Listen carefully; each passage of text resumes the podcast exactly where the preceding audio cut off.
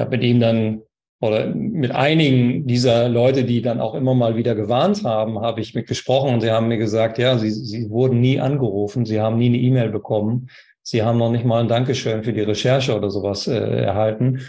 Es, es, es war einfach alles nicht gewollt. Schnell, einfach, gesund. Dein Gesundheitskompass. Wir zeigen dir, wie du schnell und einfach mehr Gesundheit in dein Leben bringst und endlich das Leben führst, das du verdienst.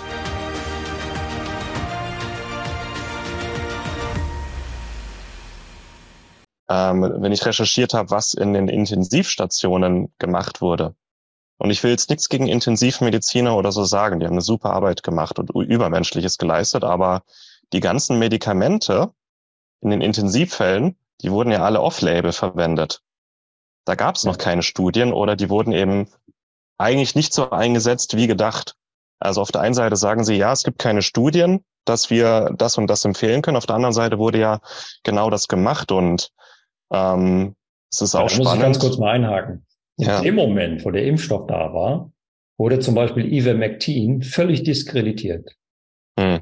Dann kam plötzlich diese Kampagne mit äh, Anti-Wurmmittel und so. Das wurde völlig durch den Kakao gezogen. Ja, ich habe mit einer Ärztin aus äh, aus Tschechien oder aus Slowakei, ich weiß nicht mehr genau, eine von den beiden Ländern gesprochen. Die hatte selber ihre Eltern auch damit behandelt. Ja, und in dem Moment, wo in, in, in der Slowakei plötzlich der Impfstoff verfügbar war, wurde Ivermectin komplett diskreditiert.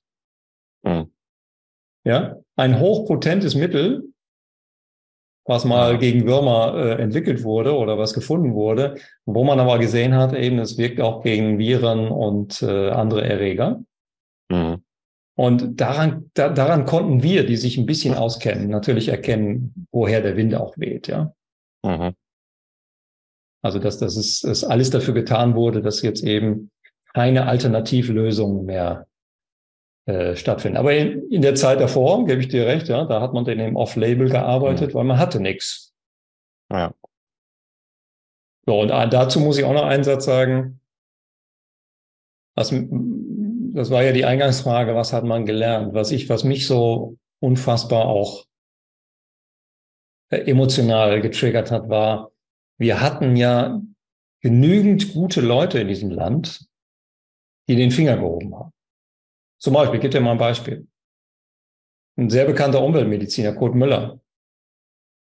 Kurt Müller hat an Herrn Spahn, an die Bundesregierung, an Gesundheitsministerium, also an allen wichtigen, ne, Paul Ehrlich und wie sie alle heißen, hat ein, ein Essay abgegeben und hat davor gewarnt, dass man Menschen zu schnell an die Beatmungsgeräte setzt. Man hat das wirklich alles im Detail erklärt, was Sauerstoff in einer entzündeten Lunge macht. Mhm. Macht es nämlich nur noch schlimmer. Ja, was macht man bei einem Waldbrand? Bei einem Waldbrand entzieht man doch den Sauerstoff. Man gibt den Sauerstoff nicht auch noch rein. Das heißt, das ist etwas Pro-Oxidatives, etwas Pro-Inflammatorisches, was man jetzt gemacht hat. Und er hat davor gewarnt und hat die Lösung ähm, auf dem Silbertablett geliefert, dass man doch eher antiinflammatorisch arbeitet. Also über Entzündungshemmer. Mhm. Ich habe mit ihm dann oder mit einigen dieser Leute, die dann auch immer mal wieder gewarnt haben, habe ich mit gesprochen und sie haben mir gesagt, ja, sie, sie wurden nie angerufen, sie haben nie eine E-Mail bekommen, sie haben noch nicht mal ein Dankeschön für die Recherche oder sowas äh, erhalten. Es, es, es war einfach alles nicht gewollt. Ja.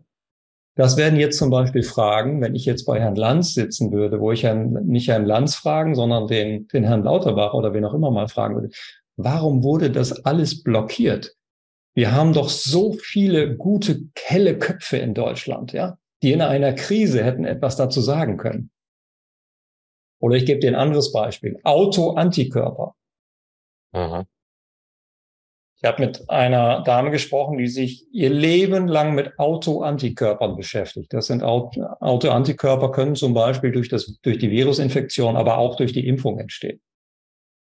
Sie hat versucht aufzuklären. Sie hat ihre Ergebnisse geschickt an alle Ministerien und das, was ich gerade alles erwähnt habe, Paul Ehrlich und, und Robert Koch und so weiter. Es wurde keine einziger Telefonhörer in die Hand genommen. Ja, und das sind, das sind so Sachen, die sind jetzt bei mir ganz persönlich so hängen geblieben, wo ich sage, wenn ich eine Krise habe, dann hole ich doch die besten Leute an den Tisch.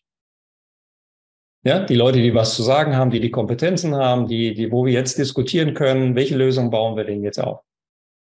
Und das würde ich heute sehr stark kritisieren. Das ist extrem lobbygestützt gewesen und nicht wirklich paritätisch, ja, wo man versucht hätte, hier die, die, die Kompetenzen ja. äh, sich einzuholen. Ja. Wäre es wirklich um unsere Gesundheit gegangen, dann wären die drei Jahre ganz anders abgelaufen. Und ja, ist ein bisschen schade. Ja, wenn du das, du hast ja die drei Jahre auch äh, wahrscheinlich intensiv verfolgt. Ich weiß nicht, ob du medial so verfolgt hast, aber ich habe mir da so sehr, viel. Sehr, sehr viel natürlich auch angeschaut, um zu sehen, was ist so, was sind so die Narrative, wie wird argumentiert und so weiter. Und wir hatten ja schon einen Professor, ich will jetzt seinen Namen gar nicht nennen, der immer wieder auch Dinge angestoßen hat, also der die Dinge zur Diskussion gebracht hat. Ich erinnere mich an einen Punkt, da war jetzt gerade die Diskussion zwischen 2G und 3G. Ja, das war ja der Punkt, wo alle Ungeimpften ne, aus Stadien, aus öffentlichen Veranstaltungen und so weiter ausgeschlossen wurden. Das hatte ja schon was von Apartheid. Mhm. Und diese Apartheid hat man ja damit argumentiert, dass man gesagt hat, naja, ähm, es, es geht um den Fremdschutz. Und der Impfstoff würde jetzt den Fremdschutz aufbauen und deswegen können sich ja Geimpfte auch nicht mehr gegenseitig infizieren. War das Argument. Mhm. So. Da hat man ja frühzeitig gesehen, dass das gar nicht funktioniert. Dass der mhm. Impfstoff gar keinen Fremdschutz aufbaut. So, im Nachhinein musste ja dann auch Pfizer vor der, vom EU-Parlament zugeben, dass das ja nie untersucht wurde. Das heißt, die Politik hat sich jetzt anderthalb, zwei Jahre ein Argument genommen, wofür es nie eine Evidenz gegeben hat.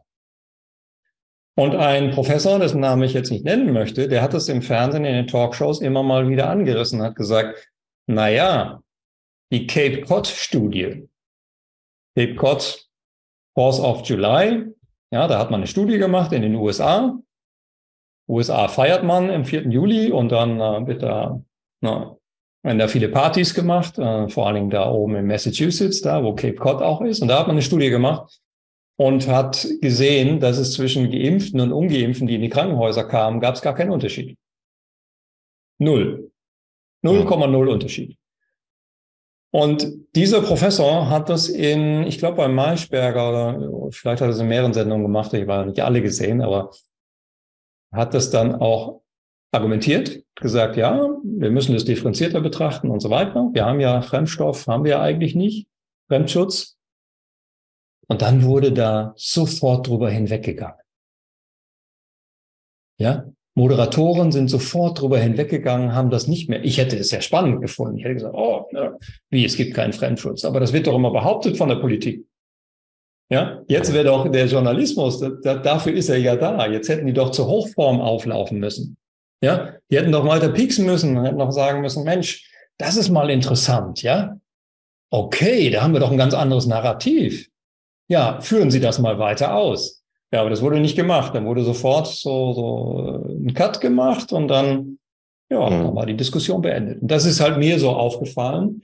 Ähm, da haben sich nur ganz, ganz wenige sogenannte Experten und dieser Professor, von dem ich jetzt gerade spreche, der war ja auch gar nicht in der in der Expertengruppe mit drin. Der wurde ja erst nachträglich, als dann Herr Lauterbach das Ganze übernommen hat, dann wurde er mit integriert. Mhm. Weiß auch fast jeder, wen ich hier meine. Ähm, da hat, hat Herr Lauterbach dann ja mehr oder weniger indirekt zugegeben, dass er jetzt einen der Corona-Kritiker kann man jetzt nicht sagen, aber einige, einer, der, der es ein bisschen differenzierter betrachtet hat, dass wir den jetzt auch mit aufgenommen haben. Ja, jetzt könnte mhm. man sagen, das war jetzt ein Quotenprofessor, der der musste mhm. mit aufgenommen werden, damit ich persönlich besser dastehe. Ja. Mhm. Aber das sind so Dinge, die sind mir da aufgefallen und die, die natürlich logischerweise dem Laien auch nicht auffallen können, weil der ist natürlich nicht so tief da drin. Ja. Ja, ich habe dann immer meine Mutter angerufen und meine Mutter guckt abends auch immer die Talkshows und habe dann immer meine Mutter gefragt, Mutter, was hast du jetzt verstanden? Was ist bei dir hängen geblieben? Mhm. Na, weil wir haben ja häufig das Problem, dass wir so weit weg sind mit unserem, mit, mit unserem Wissen und unseren Kompetenzen, dass wir dann manchmal ja nicht mehr so die richtige Kommunikationsebene haben mit denen, die das verstehen sollen, was wir denen empfehlen. Mhm. So, das ist ja unsere Herausforderung, ne? die wir als mhm. Berater oder als, als Gesundheitsinteressierte, als Wissenschaftler dann auch entsprechend haben. Mhm. Ja, das war so der Rundumschlag, so was ich an Erkenntnissen gewonnen habe. Und ähm, wo ich, da muss ich jetzt selber auch dazu sagen, wo ich jetzt selber auch um meine eigene Psychohygiene ein bisschen ähm, besser zu gestalten, jetzt auch in den letzten anderthalb Jahren auch nicht wirklich jeden Takt mehr verfolgt habe. Mhm. Ja, ja, aber man hat schon gemerkt, es hat auch viel Energie gekostet. Ja? Also das war, ja, das hat mit dem Sympathikus schon auch einiges gemacht. Vielen Dank, dass du dabei warst.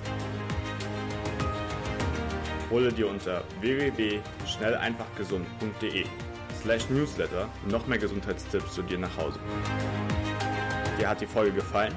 Dann lass uns gerne eine 5-Sterne-Bewertung da, damit mehr Hörer auf uns aufmerksam werden und von dem Wissen profitieren.